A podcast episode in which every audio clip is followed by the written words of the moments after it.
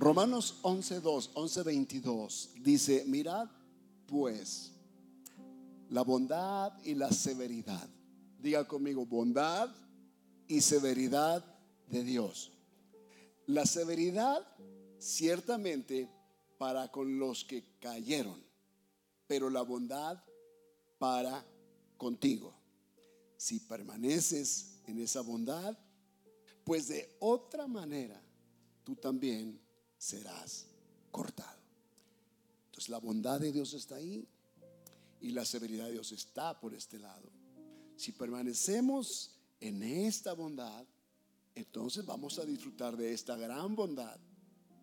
Y el hecho de que el criminal de la noche pasada no reciba su castigo ahora, no significa que Dios vaya a dejarlo así.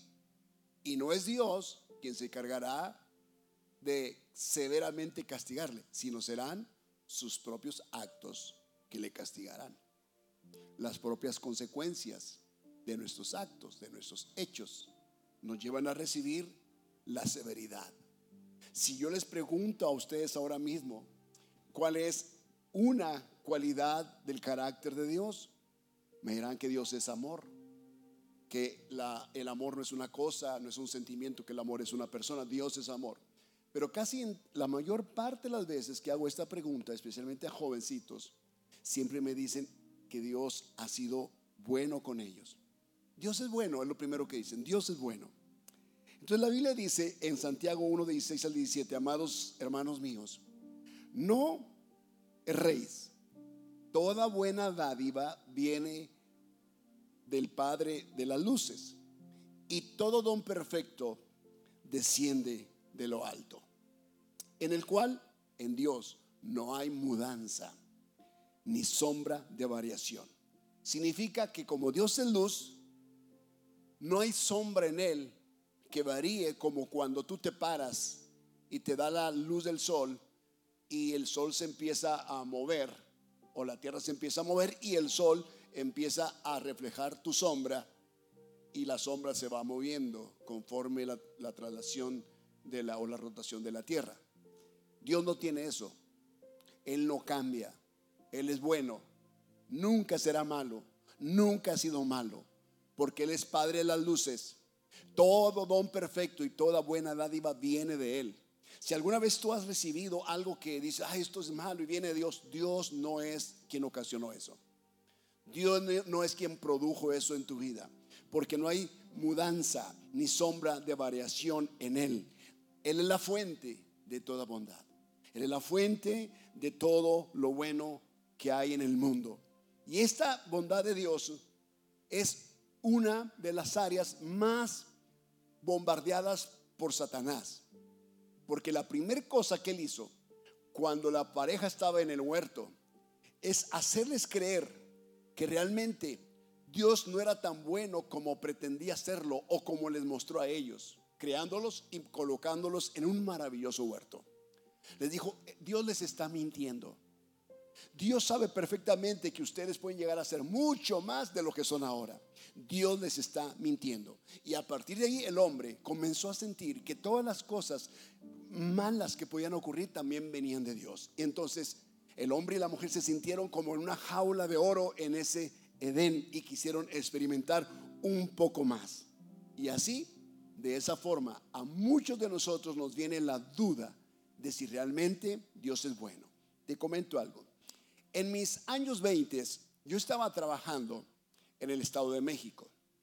Yo residí en Morelia, iba al Estado de México, manejaba en mi auto en el Estado de, en el estado de México, trabajaba en la montaña entre las, las etnias y me quedaba ya a dormir en esos lugares en condiciones muy, muy paupérrimas. Esa era parte del trabajo, así era el trabajo estar entre los agricultores del Estado de México, todavía se habla otomí, y estaba en esas etnias, y cuando podía, cada mes nos pagaban, yo venía a Morelia. Y duré un tiempo así, al punto que mi vida espiritual se comenzó a deteriorar. Ya no podía estar en la iglesia, no podía asistir los domingos, entre semana, siendo que la iglesia de Morelia era una iglesia que estaba siempre en actividad constante y mi vida empezó a deteriorarse muchísimo. Una, una de esas veces, ya había conocido yo a mi esposa, que era mi novia, una de esas veces, después de tanto enfriamiento espiritual, hago un viaje desde la parte del Estado de México, la parte norte del Estado de México. Eh, no sé si ustedes conozcan esa región, pero los que conocemos esa región entendemos cómo es el Estado de México. Es bellísimo, estábamos por ahí, yo residí en Vía del Carbón, un lugar hermosísimo, cerca de Chapa de Mota, Gilotepec, cerca de Tepeji del Río. Teníamos que atravesar algunas regiones para cruzar y venir hasta Toluca, que estaba la oficina del Banco de México, y ahí era nuestra, nuestra fuente, nuestra central, nuestra headquarter. Y cuando venía de ese lugar, llegué a Toluca y de regreso a mi, a mi lugar de, de residencia en el Estado de México, mi auto sufrió un accidente. En medio de la lluvia y en medio de esa carretera que está tan transitada, en un día viernes, el auto se derrapa. Se derrapa a tal punto que se brinca a otros carriles contrarios. En ese entonces creo que había cuatro carriles de venida y cuatro de ida. Es una autopista, la autopista principal que atraviesa desde aquí hasta, hasta Ciudad de México. Y entonces lo que ocurre es que golpeo un auto de frente. Yo lo único que supe es que mi carro se fue dando vueltas y siento el golpe allá al frente. Y entonces, la primera cosa es, piensas en si quedaste bien o si tus invitados o tus pasajeros están bien. Es lo primero. Al ver que están bien y bajamos del auto como bien pudimos, alrededor ahí de las carreteras de estas hay pueblos, el pueblo sale para ver qué es lo que está ocurriendo y pues la noticia es el auto está destruido totalmente. Por pura gracia y misericordia de Dios, ninguno de los que estábamos ahí eh, morimos. Yo quedé muy golpeado en mi pecho, quedé muy golpeado en mi rodilla, que hasta la fecha la resiento mucho. Batalla vez para caminar, no puedo caminar, algo que me gustaba hacer muchísimo. No puedo ya caminar demasiado y es algo que me apasionaba. Entonces, cuando ya estoy en esa condición, que no hay nada que hacer con mi auto, es una pérdida total. Me regreso a Morelia como puedo. Me acompaña uno de los pasajeros. Después lo regreso, le doy pasaje para que se regrese y ya me quedo en mi casa. Le hablo a mi esposa, que era mi novia. Como enfermera me atiende un poco y mi proceso empezó ahí. Pérdida del auto, pérdida de un trabajo bueno y todo empezó a decaer. Y yo me preguntaba, ¿por qué? ¿Por qué me sucedió esto? Y yo entendí que aunque las cosas malas que nos ocurren no vienen de Dios, Dios aprovecha eso para mostrarte el camino hacia Él. Porque a partir de ahí, en esa quietud, en esa convalecencia, en esa incapacidad de poderme mover, Dios me empezó a reenamorar de Él, de su presencia, de su iglesia, y mi vida comenzó otra vez a tener su causa espiritual. Y yo me acordé de Jacob, cuando Jacob tuvo ese encuentro con Dios en Peniel, y que el ángel vino y peleó con Jacob, y que Jacob no lo soltaba, y dice que el ángel le golpeó en su muslo y lo descoyuntó. Y entonces Jacob quedó inválido, incapacitado de poder correr, huir, que era una característica que él tenía. Él no se estaba quieto en ningún lugar. Siempre estaba buscando la forma de salirse con la suya. Yendo de un lugar, corriendo, huyendo, tratando de progresar a costa de lo que fuese. Y Dios lo descoyuntó. Entonces cuando su muslo se dislocó, él ya no pudo correr más. Entonces, los eventos que nos suceden, que son malos, algunos de ellos, nos dejan marcas en nuestra vida. Hay marcas que están acá en tu corazón, marcas en tu memoria, marcas en tu cuerpo. Yo tengo las marcas de mi accidente todavía. yo tengo una foto acá de, del carro que quedó por, bueno, no está por el frente, no se ve, pero el frente estaba totalmente deshecho. No había nada que hacer, nada que hacer. Y entonces, de esa forma, fue como Dios me libró de ello. Y yo dije, ¿fue Dios? ¿Dios fue malo conmigo? No, porque me hizo regresar a sus pies, sano. Yo pude haber muerto, Igual los demás pudieron haber muerto. Él me hizo regresar sano. Okay, esta es una, foto ilustrativa. Sano. Quiere decir que, que Dios te permite, como lo permitió con Job. No fue Dios. Dios permitió que aquello le viniese. Pero lo hizo afianzarse más a Job en su convicción de amar a Dios, de honrar y adorar a Dios. Job, sin entender todo, recuerda que él dijo estas palabras sin entenderlo todo en los primeros capítulos. capítulos. Jehová dio, Jehová quitó, sea el nombre de Jehová bendito. Pero al final dice, yo hablaba cosas que no entendía.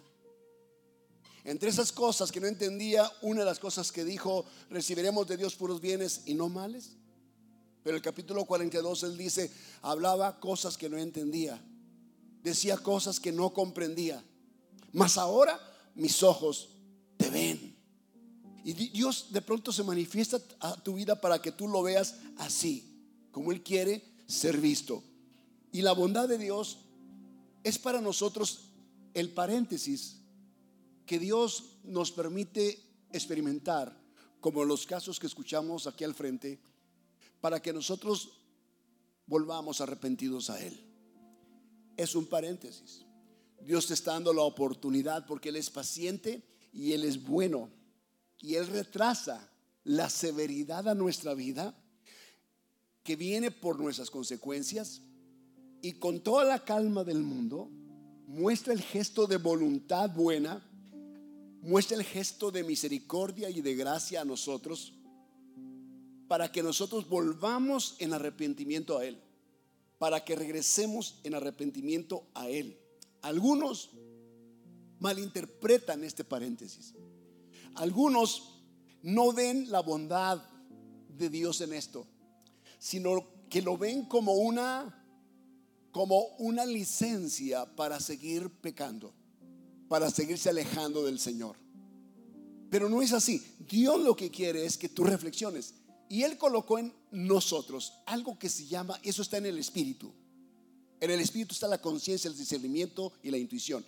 Y la conciencia, nuestro espíritu, a veces nos dice cuando estamos haciendo las cosas mal.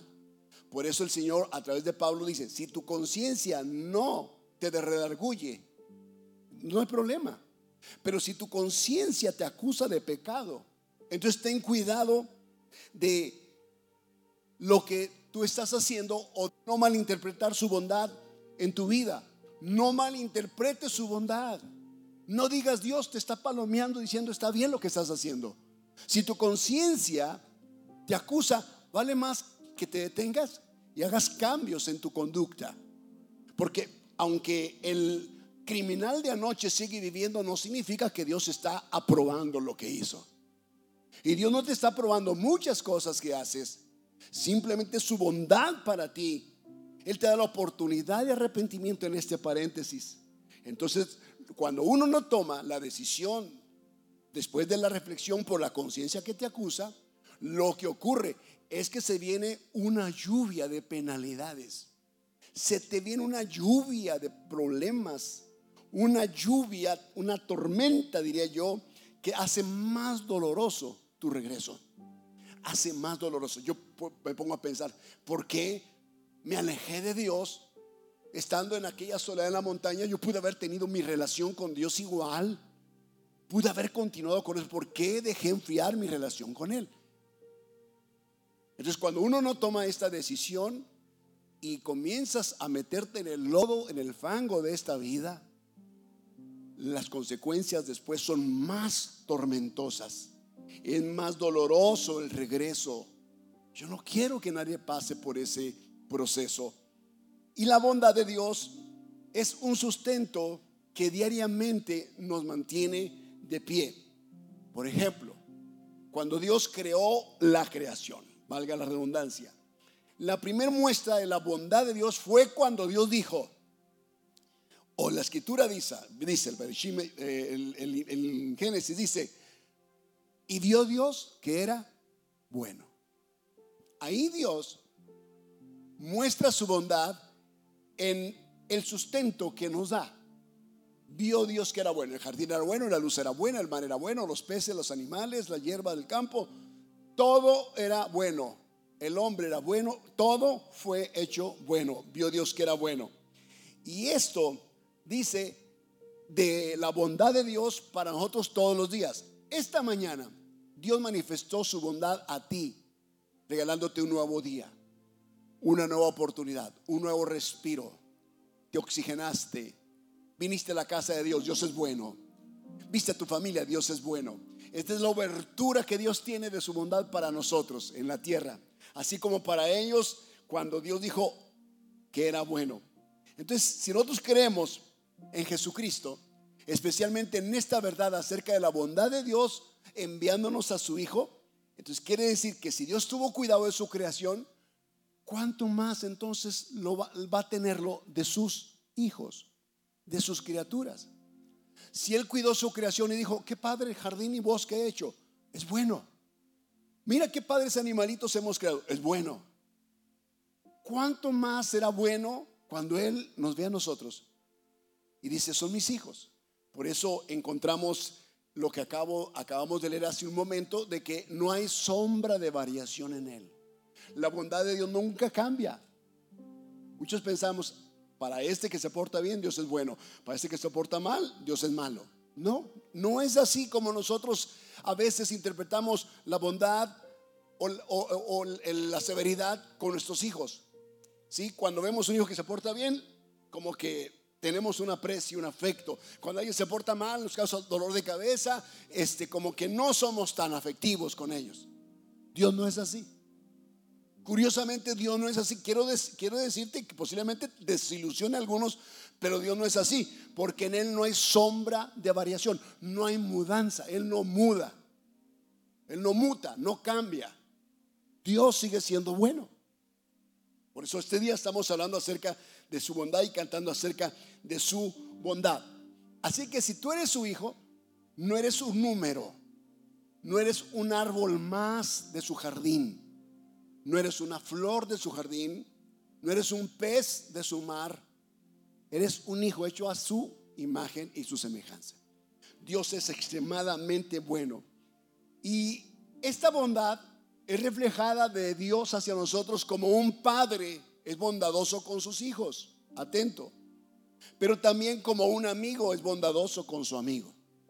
Primero, como padre, al menos los recuerdos que tengo y lo comenté la semana pasada, si no estoy eh, mal, es que el recuerdo es que a pesar de que vivíamos con carencias, mi padre era tan bueno porque a pesar de esas limitaciones, él podía hacernos sentir confiados.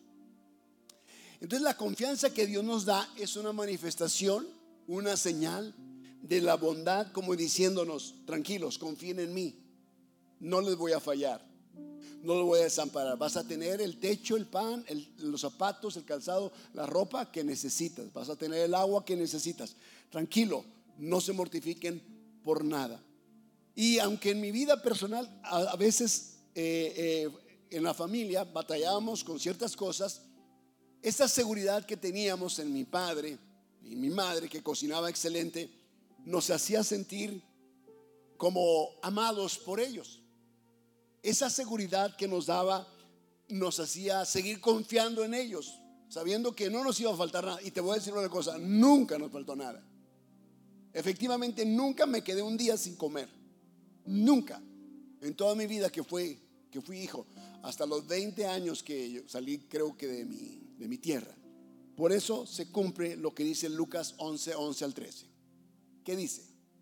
¿Qué padre de vosotros? Si su hijo le pide pan, le dará una piedra. O si su hijo, ah, o si le pide pescado en lugar de pescado, le dará una serpiente. ¿Habrá alguno de ustedes que haga eso con sus hijos? Por supuesto que no. Aquí dice, pues si vosotros que sois, ¿qué dice? Malos, siendo malos, somos malos nosotros por naturaleza. No somos tan buenos como a veces pretendemos serlo o aparentamos serlo. Maestro bueno, Jesús dijo, ¿por qué más bueno? Ni uno hay bueno sino mi Padre que está en los cielos. Dando a entender, el ser humano no es bueno. Experimenta la bondad de Dios. Pero es que yo no hago mal a nadie, no significa que seas bueno. Dios es bueno superlativamente. Si vosotros siendo malos sabéis dar buenas dádivas a vuestros hijos, ¿cuánto más vuestro Padre Celestial les dará el Espíritu Santo a, a quienes se lo pidan? Entonces quiere decir que Dios sí es bueno, esa es su naturaleza. Esa es su cualidad, su característica y parte de su atributo. Su bondad se echa a ver de generación en generación. Ahora, Dios nunca te va a dar piedras. No te envía serpientes venenosas. El enemigo te envía piedras, te tira piedras, te acusa y te envía escorpiones y venenosas serpientes. Él es el que viene a robarte, a matarte y a destruirte. Así que el enemigo va a usar en nuestra vida cualquier apertura que nosotros le demos para lanzarnos la piedra. ¿Sí? Va a utilizar cualquier situación que nosotros erróneamente hemos decidido caer en ella para luego venir y destruirnos, venir y hurtarnos y de ser posible venir y matarnos. Pero Dios desea bendecirnos. Ese es el plan de Dios. Dios desea bendecirte en medio de todo eso que el enemigo, el mal, la oscuridad y las tinieblas quieren cernir sobre tu vida. ¿Por qué? Porque Él realmente es un buen padre. Ya lo leímos. Él es un buen padre. Y este buen padre que tenemos nos da toda la ayuda que necesitamos. En el momento justo Él viene y nos ayuda. No nos abandona. Cuando todo es contrario, Dios está ahí, como lo decía Maureen en su testimonio, Jared. Dios está ahí. Por eso me gusta lo que dice David en el Salmo 23, quien experimentó más que nadie el amor y la bondad de Dios. Él escribe más que nadie acerca de la bondad de Dios. El Salmo 23, 5 al 6 dice, aderezas mesa delante de mí en presencia de mis angustiadores. Unges mi cabeza con aceite mi copa está rebosando. Ciertamente el bien, y el bien es la bondad de Dios. El bien de Dios es la bondad de Dios y la misericordia es la gracia de Dios. El bien y la misericordia me seguirán todos los días de mi vida. Todos los días de mi vida la bondad de Dios estará disponible para ti. Y en la casa de Jehová moraré, moraré por largos días. Entonces David en base a esta premisa de que Dios es tan bueno, tan fiel, misericordioso con él y bondadoso, él dice, yo voy a estar en la casa de Dios todos los días de mi vida por esa bondad. Pero qué terrible es experimentar la bondad de Dios y tomarla como un permiso, una licencia para alejarte de la casa de Dios. Para ausentarte de Dios, para alejarte lo más que puedes. ¿No hizo lo mismo el hijo pródigo? No pidió su herencia para alejarse de su padre. En vez de decir, me dio la herencia, me quedo con mi padre porque estoy agradecido y veo su bondad para mí. ¿Cómo él fue tan bueno? Entonces aquí está diciendo claramente que el bien o la bondad de Dios te van a seguir todos los días de tu vida. ¿Ok? Entonces, cuidado con esto. No solamente te siguen los de Electra y los de Coppel, la bondad de Dios también te sigue también te sigue la bondad de Dios. Todos los días despiertas y la bondad de Dios está ahí. Todos los días caminas y la bondad de Dios está ahí. Ven, Oscar, por favor. Ven, Oscarito, ven, por favor. Sube, hijo. Supongamos que Oscar es la bondad de Dios. Entonces, como yo soy el hijo que experimento la bondad de Dios, la bondad de Dios me sígueme, Oscar. A donde quiera que yo vaya, la bondad de Dios me va a seguir. Si yo voy para acá, la bondad de Dios. Si voy a ese cuarto, la bondad de Dios. Si voy con usted, la bondad de Dios. Si voy a un buen restaurante, la bondad de Dios. ¿Verdad? Si voy a un hospital, la bondad de Dios. Cuando voy al baño, la bondad de Dios. La bondad de Dios me persigue donde quiera que vaya. Tú no la ves, no eres consciente de ello, pero siempre la bondad de Dios está ahí para ti. Gracias, Oscar. Gracias. Siempre la bondad de Dios está ahí para nosotros. Nos, van a, nos va a perseguir todos los días de nuestra vida, dice, y en la casa del Señor moraremos por largos días.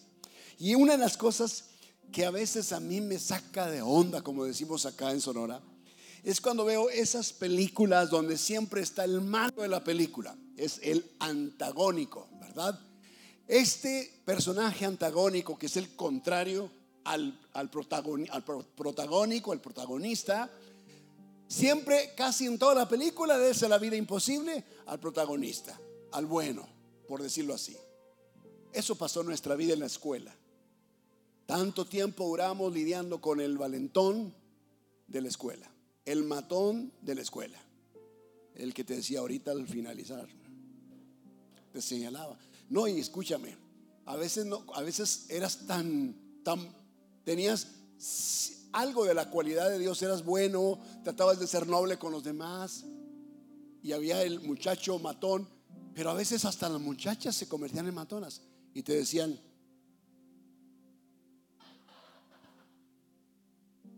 Así te hacían las muchachillas y yo, ay, temblaba, se te enchinaba la piel, ¿no? Ya no solamente era el matón, era la matona. Sí, yo sé que los que están casados me entienden perfectamente. Y entonces, ¿qué es lo que sucedía? Que uno esperaba esa escena donde ya finalmente al matón le daban crán. Al matón lo deshacían, lo desaparecían. Y hasta lo último en la película, después de sufrir una hora 30 minutos. En los últimos 15 minutos ocurría este evento. Entonces, ¿qué es lo que sucede? Que la naturaleza nuestra, humanamente, es así. Nos, nos uh, fácilmente creemos las mentiras del diablo. Así como en la película, uno quisiera meterse y decir, no, él no es el bueno, él es el malo, porque el malo siempre hace que él es, hace, aparenta ser el bueno en la película. Detrás de todo está haciendo cosas, pero cuando está en público está tratando de ser el bueno de la película. y te da una cosa fea, un sentimiento feo. En la vida que vivimos es igual. A veces el diablo, que es el antagónico, el espíritu contrario, se disfraza de ángel de luz y nos hace ver como si Dios fuera malo. Ay, ¿a poco si Dios les dijo eso?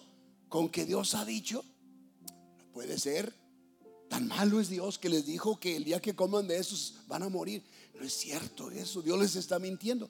Entonces todos los días Él te trata de tergiversar la imagen de Dios en tu mente, en tu corazón, haciéndote ver que lo que te ha pasado es porque Dios es malo.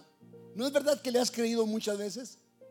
¿No es cierto que le hemos creído muchas de esas mentiras? Ah, lo que te pasó es porque Dios se alejó de ti. Es malo, no es cierto, no estuvo contigo todos los días como lo prometió. Es mentira que la bondad de Él o la misericordia del bien te siguieron. Mira cómo te está yendo. Estás en un hospital, tu hijo se está enfermando, o tu, tu padre murió, o tu hijo se murió. ¿Cómo es posible que Dios sea bueno? Te está mintiendo Dios. Entonces, el diablo quiere que veamos a Dios como un mentiroso, como alguien que realmente te, te hace daño, te hurta y te mata. Pero la naturaleza de Dios es de bondad no hay sombra de variación en Él. No hay mudanza, no se puede murar, porque Él es luz. Y la luz nunca refleja sombra alguna, nunca. Yo he visto los candiles, las flamas de las velas, y lo iluminas con una lámpara, y en el otro extremo no hay, no hay sombra, no dan sombra. Las flamas, el fuego, no da sombra al otro extremo. Entonces Dios es así. Entonces el diablo quiere hacer en tu mente que veas a un Dios distorsionado de la realidad. Entonces esto nos pasa frecuentemente. Dice Juan, 1 Juan 1.5, este es el mensaje que hemos oído de él, escúchenlo. Y os anunciamos, Dios es luz y no hay ningunas tinieblas en él. Así que no hay ni un ni una pizca de tinieblas en Dios. Escuchen esto. Tanto que dice cuando estemos en su presencia no hay necesidad de sol porque Dios ilumina todo con su sola presencia. No hay necesidad de un sol como el que tenemos en nuestro sistema. Eso es glorioso. No vamos a pagar recibos de, energía solar, de energía. No vamos a estar preocupados por eso, ni agua, ni cosas así. Dios es luz y no hay tinieblas en él. ¿Qué está diciendo? Que el enemigo quiere venir sobre tu vida, quiere atacarte con enfermedades, con escaseces, con pobreza, con situaciones, con miedo, con angustia. Y lo peor de todo es que Él quiere hacerte creer que fue Dios quien lo causó. Escuche, no fue Dios quien te lo causó. Dios tiene bondad para nosotros. Abre su paréntesis. Y Él desea que todos nosotros, arrepentidos, vengamos a Él. Cuando nosotros postergamos para mañana, como pasó en mi caso, para mañana la severidad por mis consecuencias las voy a recibir. Como Jacob, cuando por su negligencia de no cambiar las cosas de su corazón, tuvo que ser descoyuntado y entonces comenzó a ringuear toda su vida, quedó una marca en él. Él vio la bondad de Dios, por supuesto que sí, su vida fue cambiada, nunca más corrió. Yo, yo vi la bondad de Dios, por supuesto que sí, me quedé sin trabajo, me quedé sin carro, me quedé sin un futuro, pero me acercó esto a Dios. Dios fue bueno, como lo ha sido con muchos de ustedes. Pero tenemos una imagen que el diablo trata de meternos como dijeron aquellos, este por Belzebub echa fuera los demonios o sanó a la persona. Jesús dice, no, el diablo no puede estar dividido contra sí mismo. El diablo no puede hacer nada bueno. Ya lo leímos. Toda buena dádiva y todo don perfecto proviene del Padre de las luces. ¿Ok? No proviene Satanás. Es que el diablo me bendijo. El diablo no te va a bendecir. Él mata, él hurta, él destruye, él roba. Él no te va a bendecir. No puede salir bendición de él. Entonces Dios es el que nos bendice, es el que nos ama y ninguna de esas cosas provienen de Dios, son de las tinieblas. Todo aquello malo que te ocurre no viene de Dios. Dios es bueno, no hay nada malo en su carácter. Entonces si Dios es un buen padre, Dios es un buen amigo. Él desea llenarte de su bendición en todas las áreas tu vida. En todo. En todas las áreas. Ese es su deseo. Pastor, ¿por qué entonces yo no puedo ver la mía? Decimos, no puedo ver un día de bendición. No, no, es que sí lo ves. Sí lo, sí lo ves, pero no, no, no puedes ser consciente de que Dios, a pesar de que no tienes lo que quieres, Dios sigue siendo bueno. Es que no tengo, si no lo tienes en este momento. Pero ¿qué tal si lo que tú quieres no es lo que Dios quiere para ti? Y que lo que tú quieres posiblemente no sea, no sea algo bueno en el futuro para ti. Yo te diría entonces, Dios es bueno, no se equivoca en los tiempos que Él tiene determinados para darte lo que Él sabe que es bueno para ti. Y esa característica de su bondad es tan reflejada como un árbol, porque un árbol produce un fruto. Y en Gálatas 5:22 dice que el fruto del Espíritu es bondad. Así que como un buen, padre que es bueno, también quiere que los hijos que están adheridos a él como árbol sean buenos por su bondad. No por tu bondad natural, por su bondad.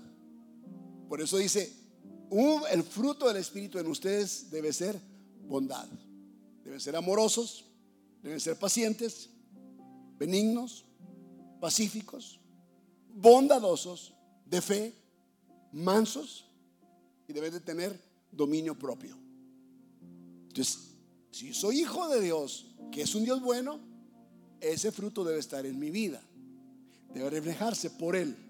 Entonces, este elemento de la bondad de Dios en mí debe ser evidente todos los días, en el trato hacia las personas, en el trato hacia mi familia, en el trato hacia mi esposa, al esposo, a los hijos, aún a nuestros enemigos. Porque Él dice, bendíganos, no los maldigan, bendíganos. Entonces, quiere decir que yo puedo ser un reflejo de la bondad de Dios. La idea es que cuando la gente vea a un hijo de Dios bondadoso, la gente diga, ahora conozco la bondad de Dios Ahora yo estoy experimentando bondad de Dios porque veo una persona que me está reflejando cómo es la bondad de Dios para mí. La gente nunca va a ver la bondad de Dios si no ve la bondad de Dios a través de los hijos que reflejan esa bondad. Por eso el Señor siempre nos instaba a no responder con agresión a aquel que nos atacaba agresivamente. Pon la otra mejilla, diciendo, no respondas de la misma forma. Porque ¿cuál es el mérito entonces en esto? ¿Cómo puedes tú ser luz en esto? Tratando de decir, yo soy luz, yo soy bondadoso, no cambio, no hay tinieblas, no puedo actuar de forma diferente. Esta es mi naturaleza. Entonces cuando somos bondadosos descansamos en esa bondad. Porque la bondad de Dios tiene un poder enorme, enorme. Mira el pasaje que te tengo acá en 2 Crónicas 5, 13 al 14. Dice de esta forma. Estaba Salomón inaugurando el templo. Estaban los coros, los cantores ahí listos y los músicos. Y a medida que alzaban la voz, dice el pasaje, la voz con trompetas y címbalos y otros instrumentos de música, alababan a Jehová diciendo, porque Él es bueno, porque su misericordia es para siempre. ¿Por qué lo alababan? Porque Él es bueno, porque su misericordia es para siempre. Entonces la casa se llenó de una nube, la casa de Jehová. Y no podían los sacerdotes estar allí para ministrar por causa de la nube, porque la gloria de Jehová había llenado la casa de Dios. ¿Saben lo que aconteció? Que cuando músicos y la comunidad se dieron a la tarea de reconocer la bondad de Dios en medio de la canción, cantándolo, el resultado fue que la presencia de Dios descendió en forma de nube sobre ese lugar. Cuando hay alguien que reconoce la bondad de Dios y habla sobre la bondad de Dios, algo viene a tu vida. Cuando hay personas que se quejan de todo lo que les pase y culpan a Dios por cosas que Dios no ocasionó en sus vidas, sino son consecuencias de decisiones, de tomas de decisiones equivocadas, lejanas a la voluntad de Dios, y culpan a Dios de todo el mal que le pudiera ver, ellos no pueden ver cómo la gloria de Dios desciende en sus vidas. No pueden percibirlo. No son personas agradecidas. Aquí dice que cuando ellos comenzaron a cantar y decir, porque su misericordia es para siempre, Dios es bueno y su misericordia es para siempre. Y el canto se repetía una y otra vez. Dios es bueno, su misericordia es para siempre. El Salmo 136 creo es el que más repite acerca de estas cosas. Dicen algo de Dios y decían porque para siempre su misericordia. Algo bueno de Dios decían para siempre su misericordia. Entonces quiere decir que de esa forma la gloria de Dios bajaba. Porque decían, Dios es bueno y su misericordia es para siempre. Entonces, de esa referencia, David hace alusión en sus salmos.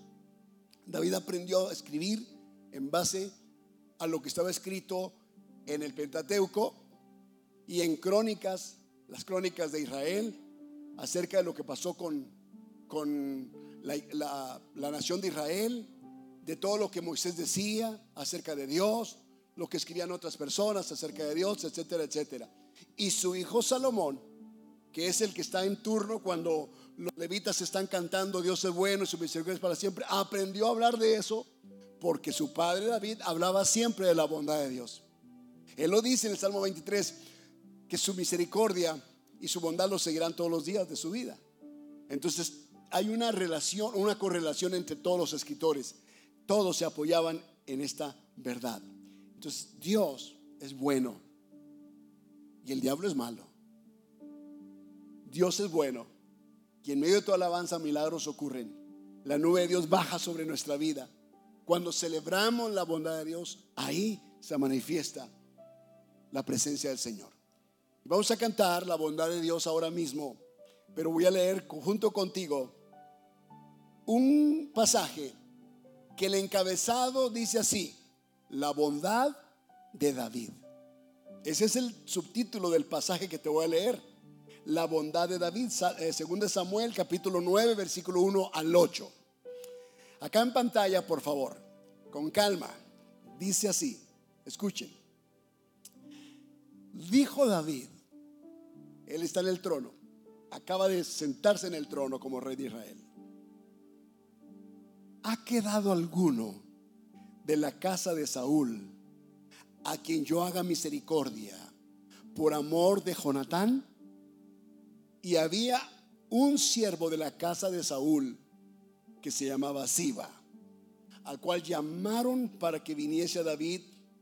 Y el rey le dijo, ¿eres tú Siba? Y él respondió, tu siervo. El rey le dijo, no ha quedado nadie de la casa de Saúl a quien haga yo misericordia de Dios. David era un reflejo de la bondad y misericordia de Dios y él quería reflejarlo hacia otras personas. Un descendiente del primer rey, el rey Saúl.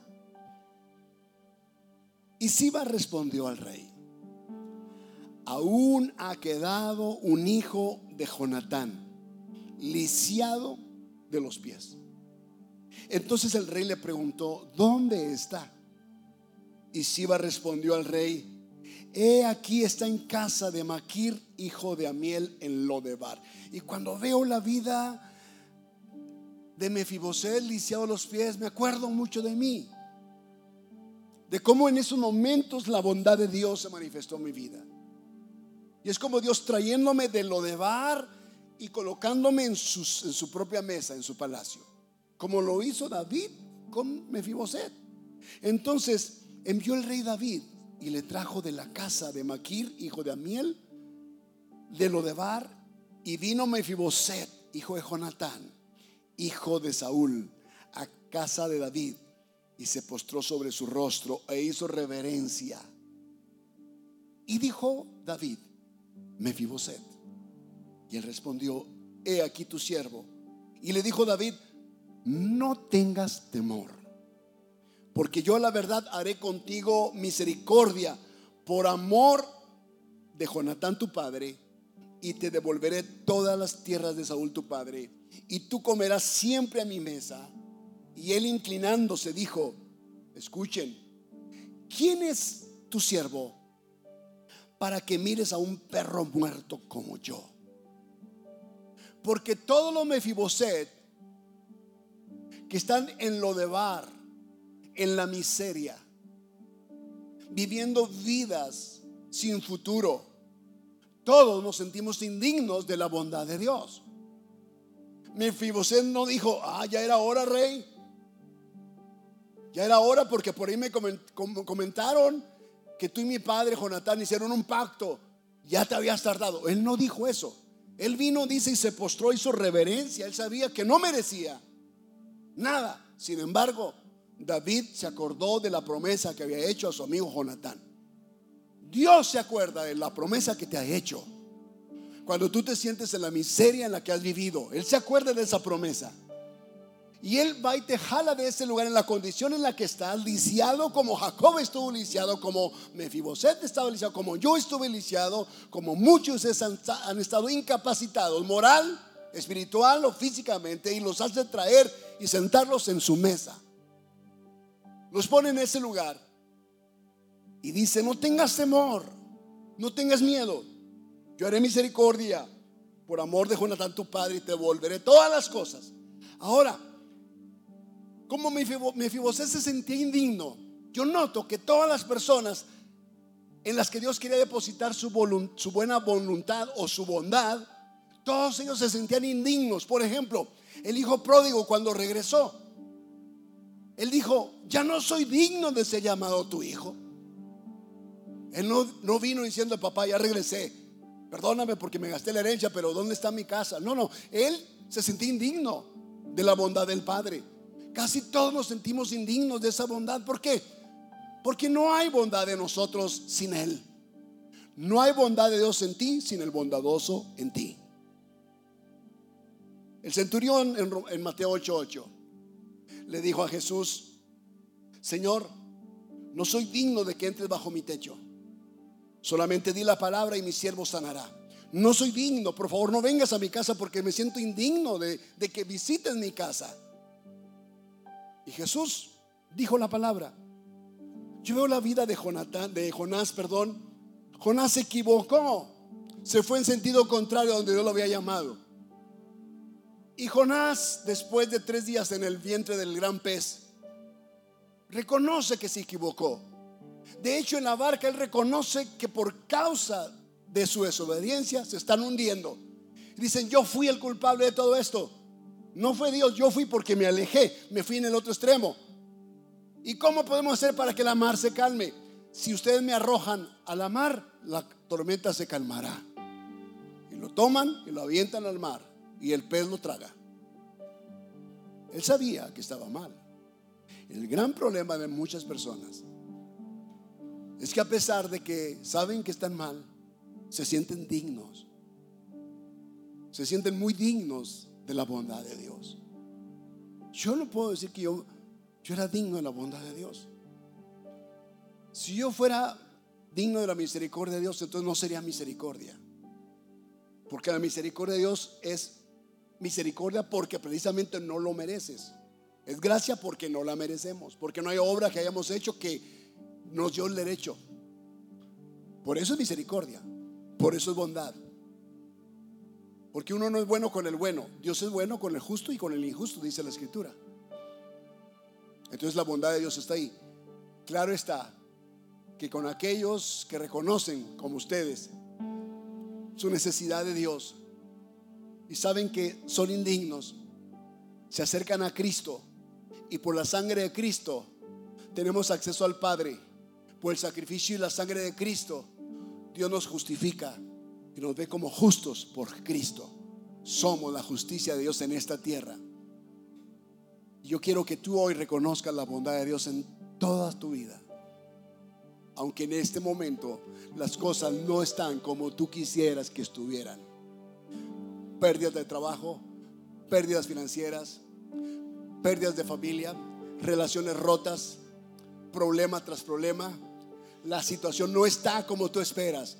Eso no cambia en nada la bondad de Dios. Dios sigue siendo bueno para ti. Amén.